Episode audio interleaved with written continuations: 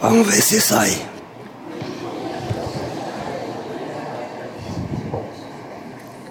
A voz cada vez pior.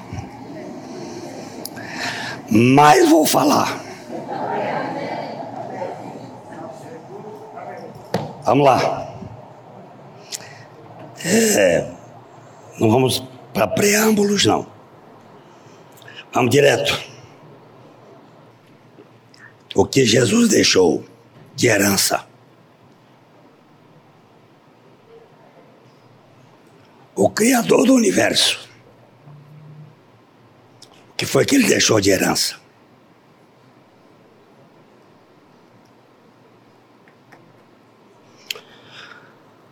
João. Vocês estão escutando, não? Tem problema. João 19, 23 e 24.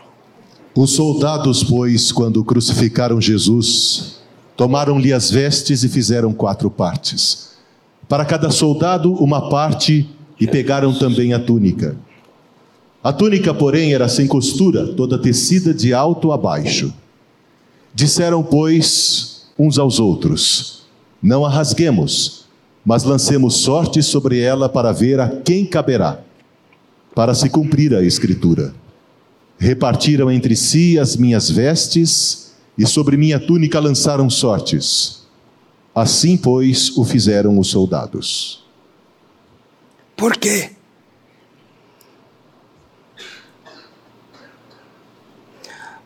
Porque esse fato foi registrado.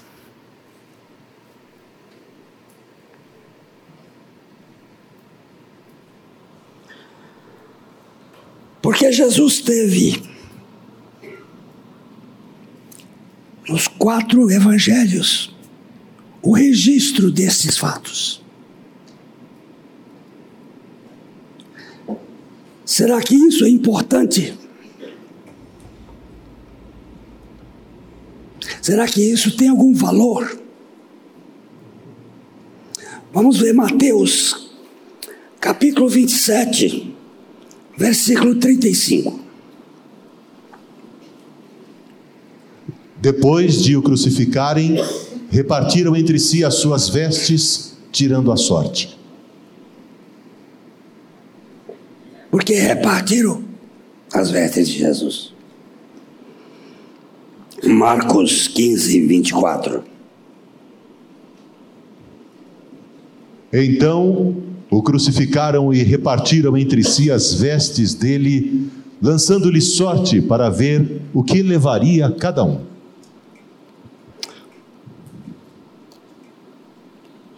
Lucas 23, 34. Contudo, Jesus dizia: Pai, perdoa-lhes, porque não sabem o que fazem. Então, repartindo as vestes dele, lançaram sortes. João 19, 24. Disseram, pois, uns aos outros: Não a rasguemos, mas lancemos sorte sobre ela para ver a quem caberá, para se cumprir a Escritura. Repartiram entre si as minhas vestes e sobre a minha túnica lançaram sortes. Assim, pois, o fizeram os soldados. Eu acredito que aqui tem alguma coisa para falar para nós.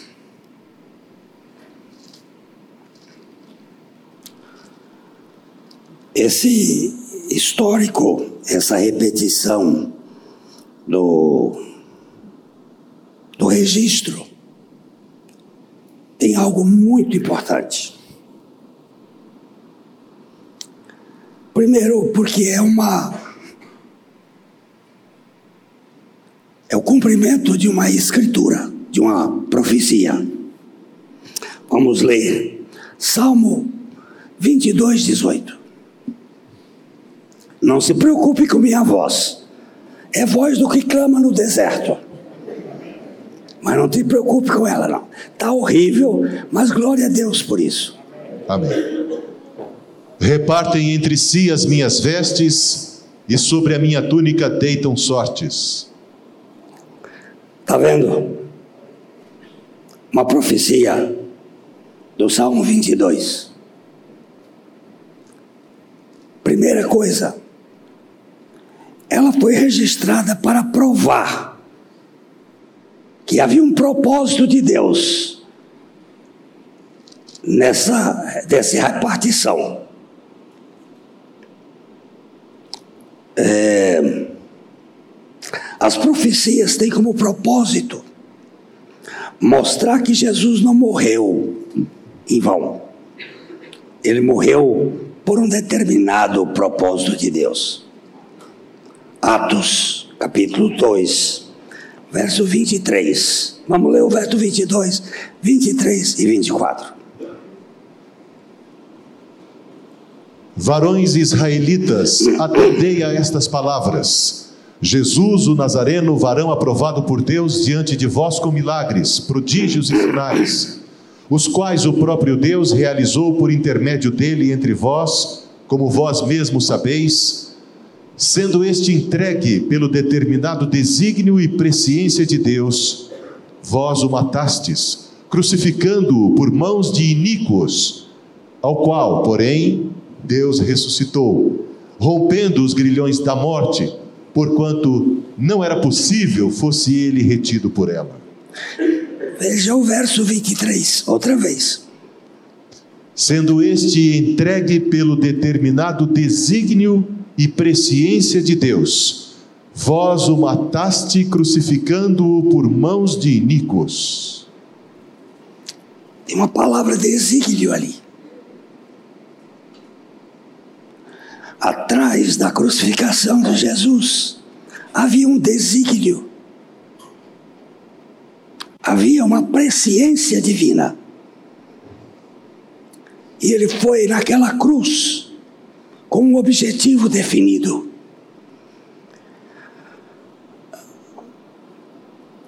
Eu vou citar algumas das profecias que estão registradas aqui. Eu acho que eu vou falar assim de cabeça baixa, que a voz sai melhor. Já descobri que é assim mesmo. Veja João 19, 28. Depois, vendo Jesus que tudo já estava consumado, para se cumprir a escritura, disse: Tenho sede. Oh. Para se cumprir a escritura. Tenho sede. Salmo 90, Salmo 69, 12. Tagarelaram sobre mim os que à porta se assentam, e sou motivo para cantigas de beberrões. Salmo 69, 21, desculpa. Por alimento me deram fé, e na minha sede me deram a beber vinagre. Foi registrada para dizer o que a Escritura disse. João 19, 36. E isto aconteceu para se cumprir a Escritura nenhum dos seus ossos será quebrado. Eu. Para se cumprir a Escritura. Qual é a Escritura que diz que nenhum dos seus ossos seria quebrado? Salmo 34, 46.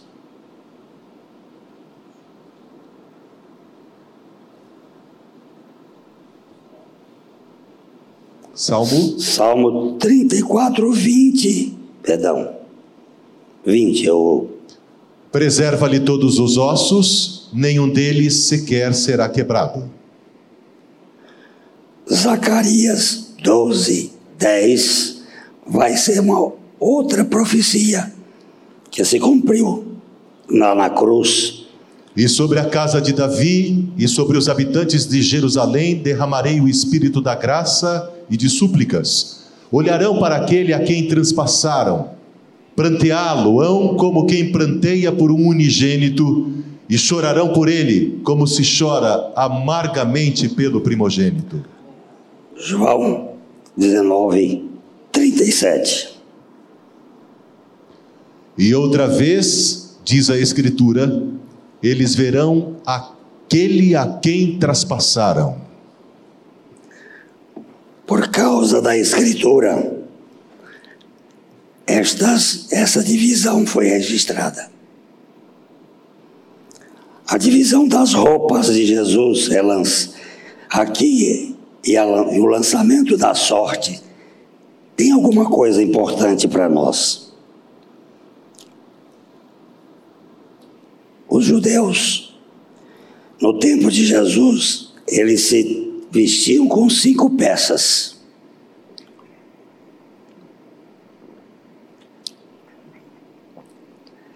Uma túnica, uma tanga, uma espécie de cueca, uma camisola, uma tanga, uma túnica por dentro, as sandálias, um lenço ou para a cabeça ou para as costas, e a túnica está lá por cima. Cinco peças. E essas peças foram distribuídas para quatro soldados, para que cada um recebesse uma peça. Um ficou com as sandálias, outro ficou com o lenço, outro ficou com a cueca, outro ficou com a, a túnica de dentro. E a túnica está lá. Foi sorteada para se cumprir as Escrituras. É, vamos ver Atos capítulo 12, verso 4, para saber que sempre tinham quatro soldados.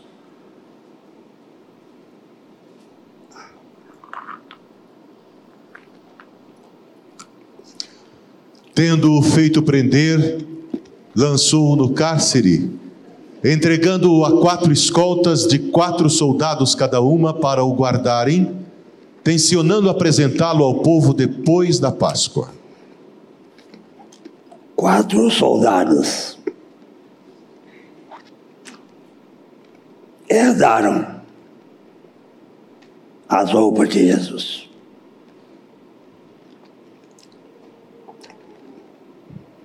Um ficou com a cueca. Outro ficou com as sandálias. Outro ficou com lenço. E outro com a túnica de dentro. E quem ficou com a túnica está lá.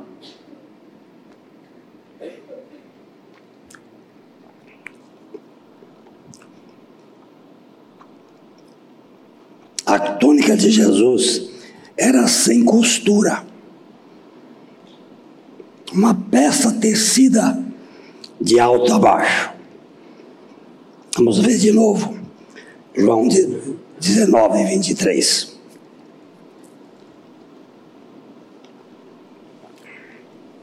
Os soldados, pois, quando crucificaram Jesus, tomaram-lhe as vestes e fizeram quatro partes para cada soldado uma parte, e pegaram também a túnica. A túnica, porém, era sem costura, toda tecida de alto a baixo.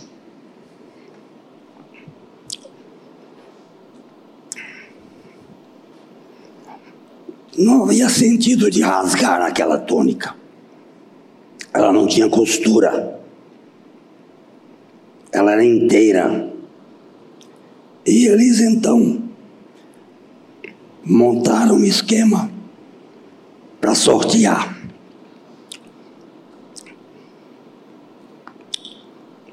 Os soldados não tinham noção que eles estavam sendo instrumentos de Deus para cumprir uma profecia. Eles não tinham noção. Eles não sabiam de nada. Mas era para se cumprir o que a palavra de Deus estava dizendo.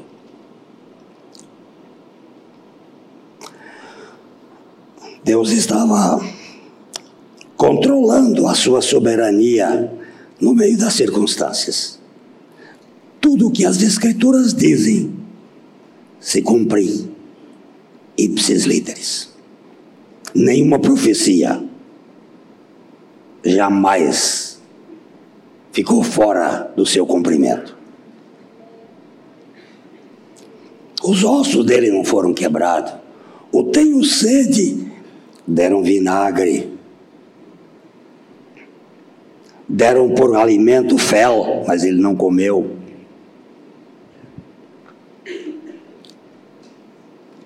Cumprindo-se o projeto de Deus. Muitos intérpretes da Bíblia têm imaginado um significado alegórico para o manto sem costura de Jesus. Orígenes, um dos pais da igreja, viu nele a inteireza do ensino de Cristo. Achava que estava falando do o ensino de Cristo é inteiro. Cipriano viu como representando a unidade da igreja. Cirilo viu como representando o nascimento virginal de Cristo. Os apologistas católicos viam a túnica sem costura de Cristo como símbolo da igreja que não deveria ser dividida, acusando Lutero e os outros reformadores de rasgar a túnica sem costura de Cristo. Na época da reforma, eles diziam: Lutero está rasgando a unidade da igreja. Alguns escritores reformados também alegorizaram a vestimenta sem costura de Cristo, vendo-a como uma imagem da perfeita justiça imputada a nós por Cristo. Se eu fosse da escola dos alegóricos, eu ficava com essa. Me parece mais coerente a imputação da justiça. Está mais no rumo. Mas o manto sem costura tem sido frequentemente usado de forma alegórica porém ele fala algo mais. Precisamos ter cuidado com as alegorias. Elas são válidas, mas nem sempre nós podemos aplicar, porque não sabemos se João tinha essa intenção. E a gente precisa ter o cuidado nisso. O segundo fato que eu vejo nessa divisão das roupas de Cristo Jesus foi registrado para mostrar a humilhação de Cristo. Tudo que ele tinha, uma cueca, uma camisola, um par de sandálias, um, um lenço e uma túnica. é tirada dele.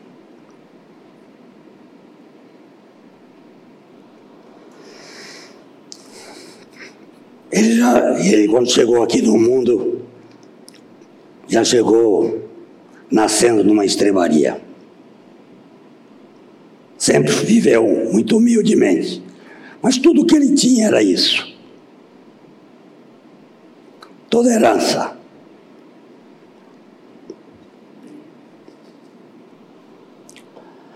Esse episódio aponta para a certeza da morte dele, porque tiraram toda a roupa. Não ficou nada. Quando eles repartiam a roupa, era sinal de que ele não a vestiria mais. Você vai verificar que Lucas registra que quando ele disse Pai, perdoa-lhes, porque não sabem o que fazem. Eles começaram a repartir é a primeira palavra da cruz. Na primeira palavra, eles já fizeram o loteamento das roupas de Senhor Jesus. Mas talvez o mais significativo disso tudo seja a clara implicação de que Jesus foi despido em sua cruz, na sua crucificação. Para mim, aqui está um, um ponto que eu preciso.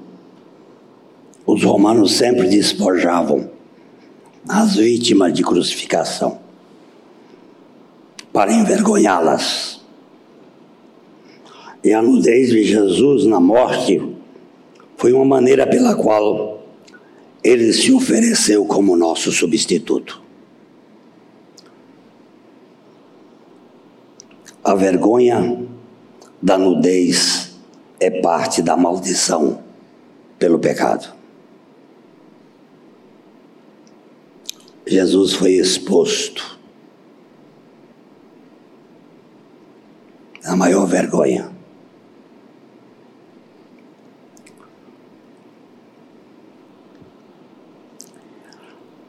Adão e Eva no jardim estavam nus. Eles não sentiam vergonha por causa da justiça original. Vamos ler.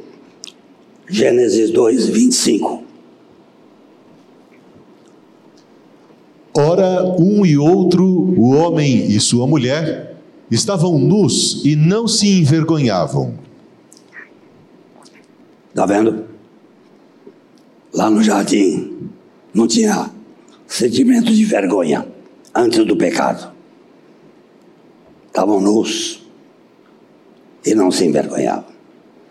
Agora, 3, Gênesis 3, 7.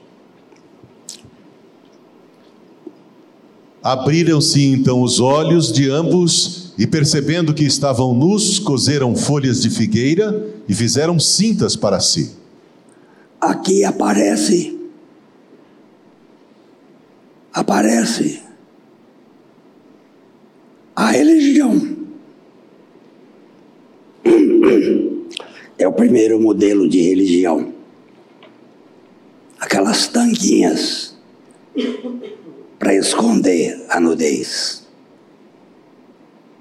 Toda religião visa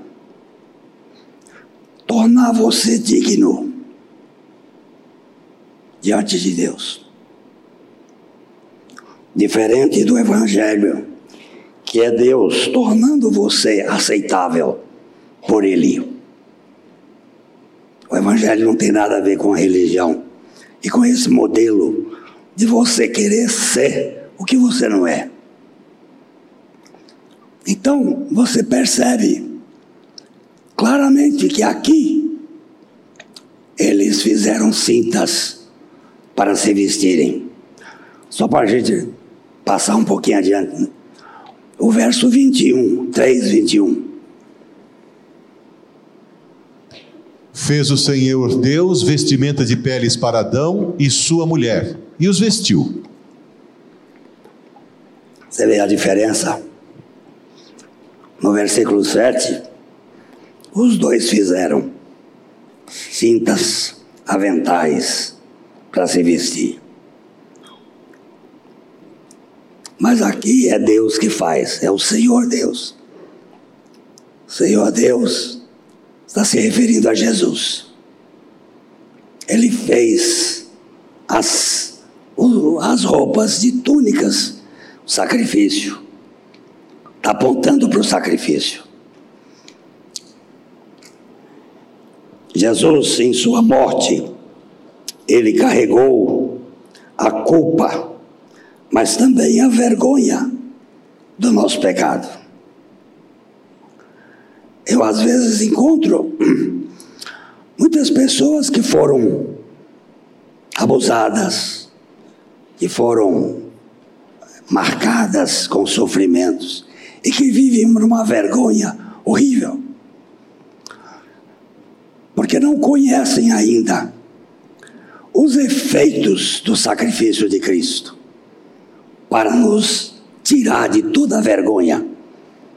Porque lá em Hebreus capítulo 12, versículo 2, a palavra de Deus nos mostra que ele, em troca da alegria, suportou a vergonha da cruz. Olhando firmemente para o Autor e Consumador da fé, Jesus, o qual, em troca da alegria que lhe estava proposta, suportou a cruz, não fazendo caso da ignomínia, e está assentado à destra do trono de Deus. Essa palavra, ignomínia, vergonha. Você tem vergonha de se expor na sua comunidade, ou essa comunidade é falsa, ou você é um hipócrita. Porque na igreja de Deus tem esse lugar para confessar os pecados, para não viver naquilo que é uma fachada. Por que, que Jesus teve que ir nu? Para tirar a nossa vergonha.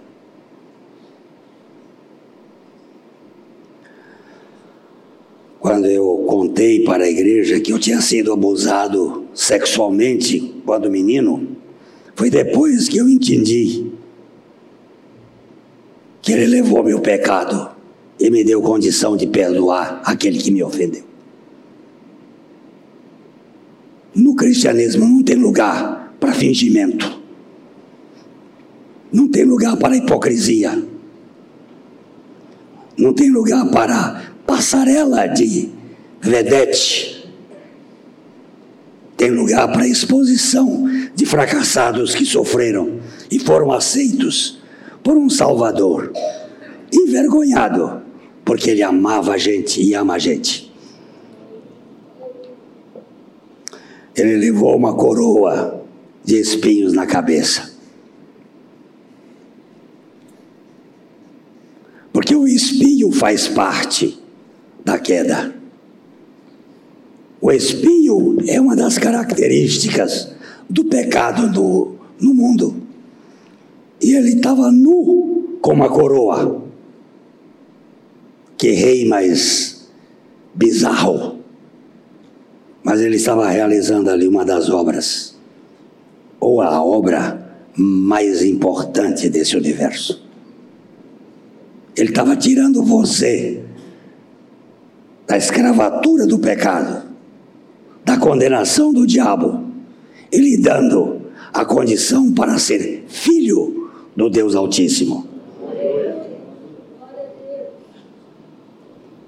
Os cristãos devem se regozijar nessa gloriosa provisão do Evangelho, e em especial os que são atormentados pela vergonha por seus próprios pecados ou pelos pecados de outros que outros cometeram contra ele. Você pode chegar na casa de Abba com a cabeça levantada, porque Jesus tomou sobre si tudo que havia de mais nojento que eu já fiz para me libertar do meu passado, para me dar uma condição desse presente, ter a vitória sobre o pecado e para um dia, no corpo glorificado, viver na presença dele para sempre. Isaías previu Jesus morrendo com nossa reprovação sobre ele. Isaías 53, 3. Era desprezado e o mais rejeitado entre os homens, homem de dores e que sabe o que é padecer, e como um de quem os homens escondem o rosto era desprezado, e dele não fizemos caso. O seu rei, o seu rei,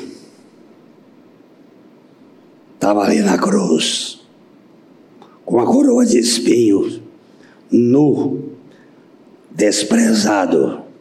Não fizemos dele caso algum. Morrendo uma morte que não era dele. De quem era aquela morte? De quem era aquela morte? Com que finalidade ele queria fazer isto? Para que você e eu nos tornássemos filhos do Pai Celestial.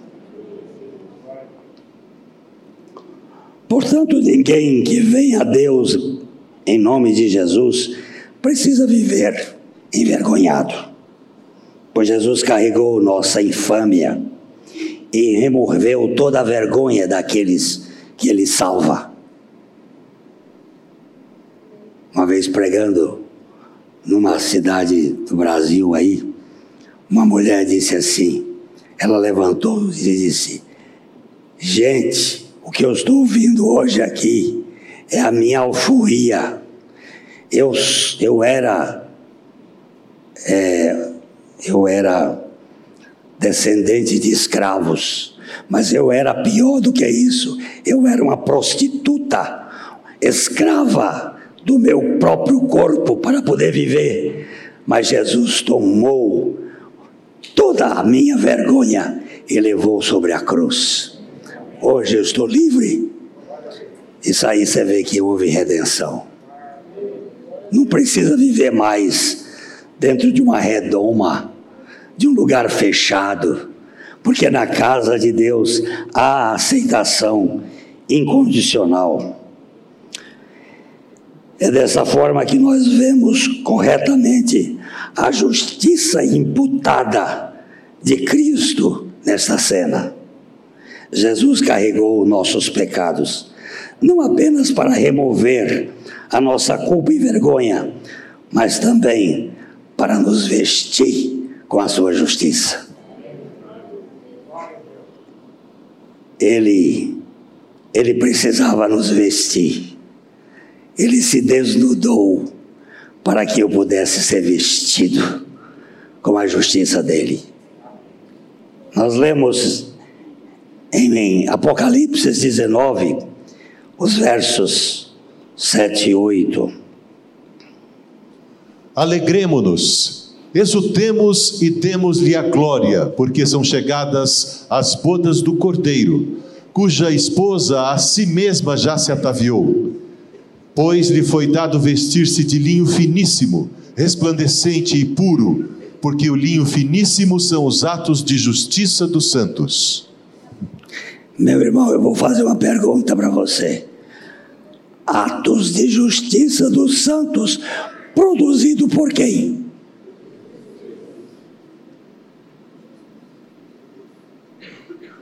São os atos seus produzidos por você ou a sua vida é Cristo vivendo em você?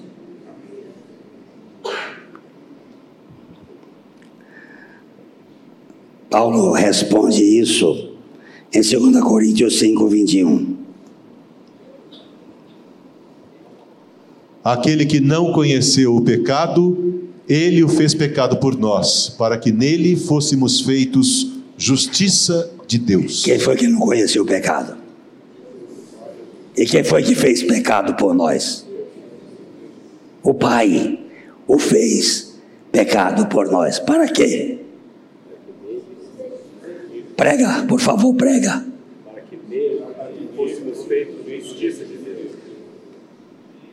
Para que nele fôssemos feitos justiça de Deus. A justiça que está em você não é a sua, é a de Deus. Se você é uma nova criatura em Cristo Jesus, é a justiça de Deus.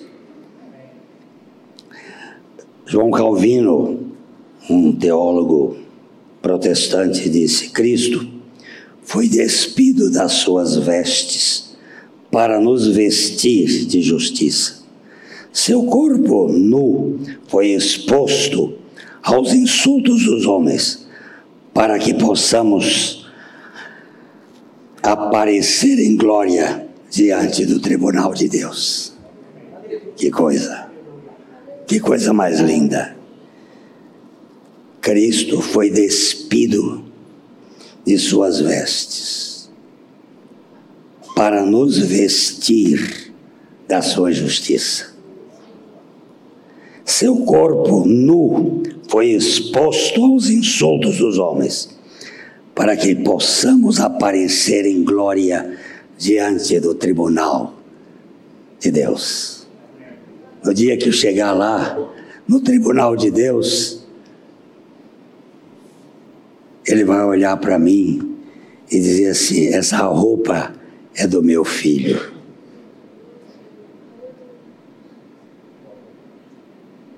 Essa roupa não é sua. Foi meu filho que lhe vestiu lá no jardim do Éden, quando aqueles animais foram mortos, e ele vestiu os transformados, os regenerados pela graça de Pai. Nós não temos justiça nossa, nós temos a justiça de Cristo. Pela fé em Cristo, nosso pecado é colocado em Sua cruz e nossa nudez é vestida com as vestes brancas da Sua justiça, para que nós, pecadores, possamos ficar isentos da vergonha diante do Pai. Apocalipse 7, 9 a 15. Quando o texto é maior assim, eu fico um tempo sem falar.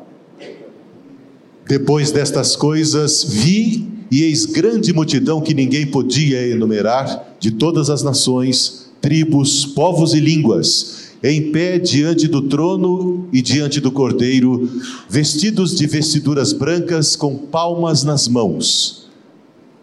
E clamavam em grande voz, dizendo: ao nosso Deus que se assenta no trono e ao Cordeiro pertence a salvação. Todos os anjos estavam de pé rodeando o trono, os anciãos e os quatro seres viventes, e ante o trono se prostraram sobre o seu rosto e adoraram a Deus, dizendo: Amém. O louvor e a glória e a sabedoria e as ações de graças e a honra e o poder e a força sejam ao nosso Deus pelos séculos dos séculos. Amém. A roupa de gala que foi nos oferecido é a roupa de Cristo. O que será que aconteceu com aqueles soldados que acabaram herdando o guarda-roupa de Jesus? Tem muitas histórias. Tem muitas histórias.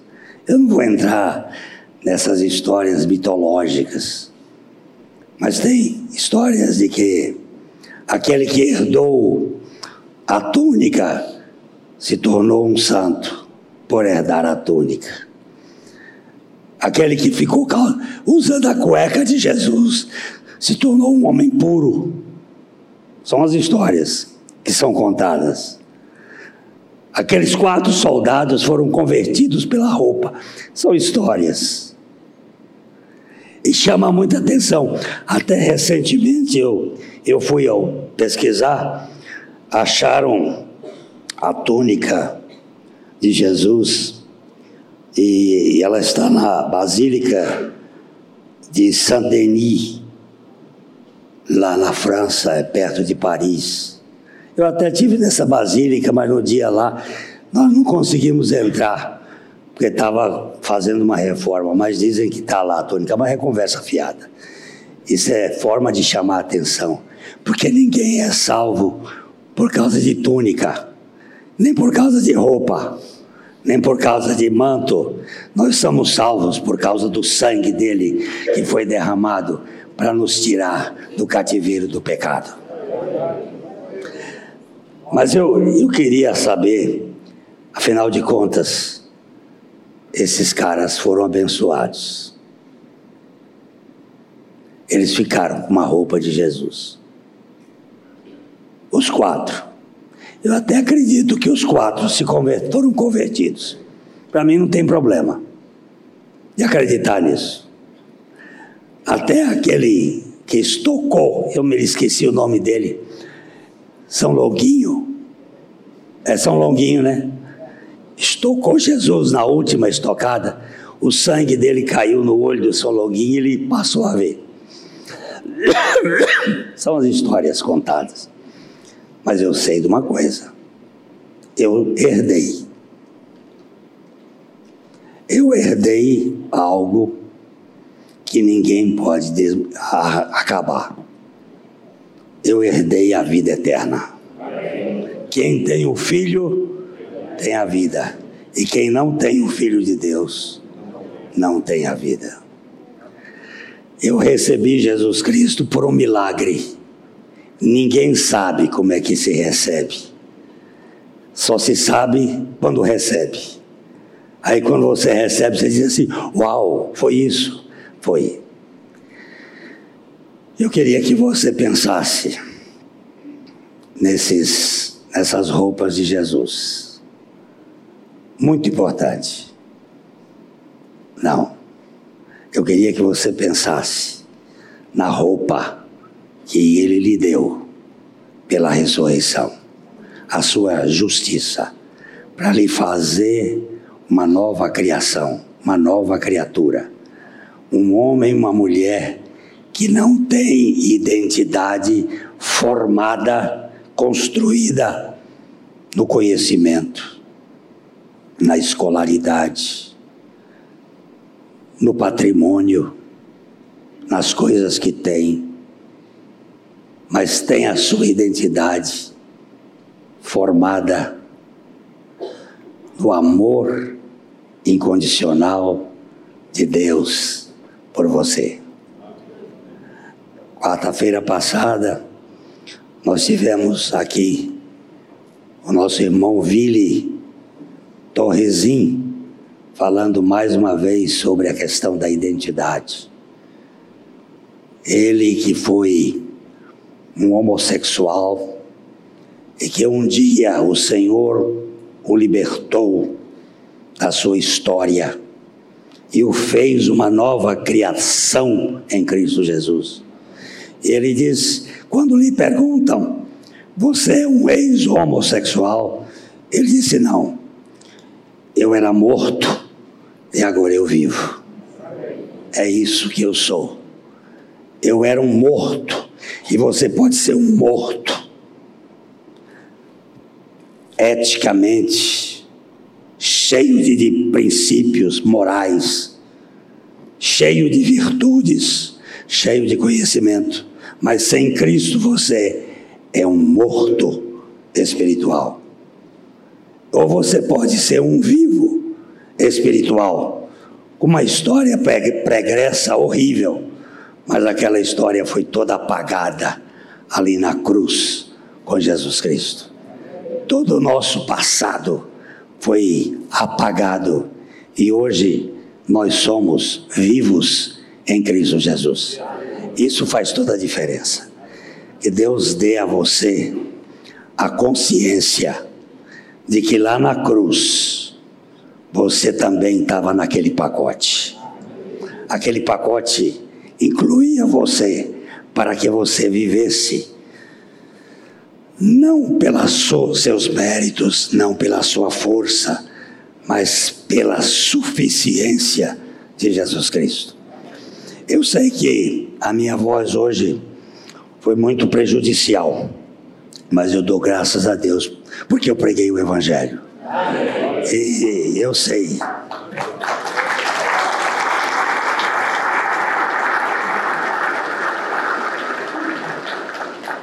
Eu preguei uma vez uma mensagem no dia que descobriram que o Ayrton Senna morreu por causa de um remendo. A peça que quebrou estava remendada. Eu preguei essa mensagem numa igreja batista aqui da cidade de Londrina, com 39 graus de febre. Ela chama-se remendo, porque Deus não põe remendo novo em coisa velha, Ele faz novas todas as coisas. Eu preguei essa mensagem numa fraqueza total, mas Deus, na sua infinita graça, tem dado um bocado de gente regenerada com essa palavra. E eu sei que essa também vai dar, para a glória dele. porque é na fraqueza que o poder de Deus se manifesta. Louvado seja o nosso Senhor. A herança dele para você ali na cruz foi uma herança eterna por meio da sua morte e ressurreição, para que você não seja um batista, ou um presbiteriano, ou um católico, ou qualquer coisa dessa natureza apenas externamente, mas para que você seja uma nova criação em Cristo Jesus. Deus abençoe muito a sua vida.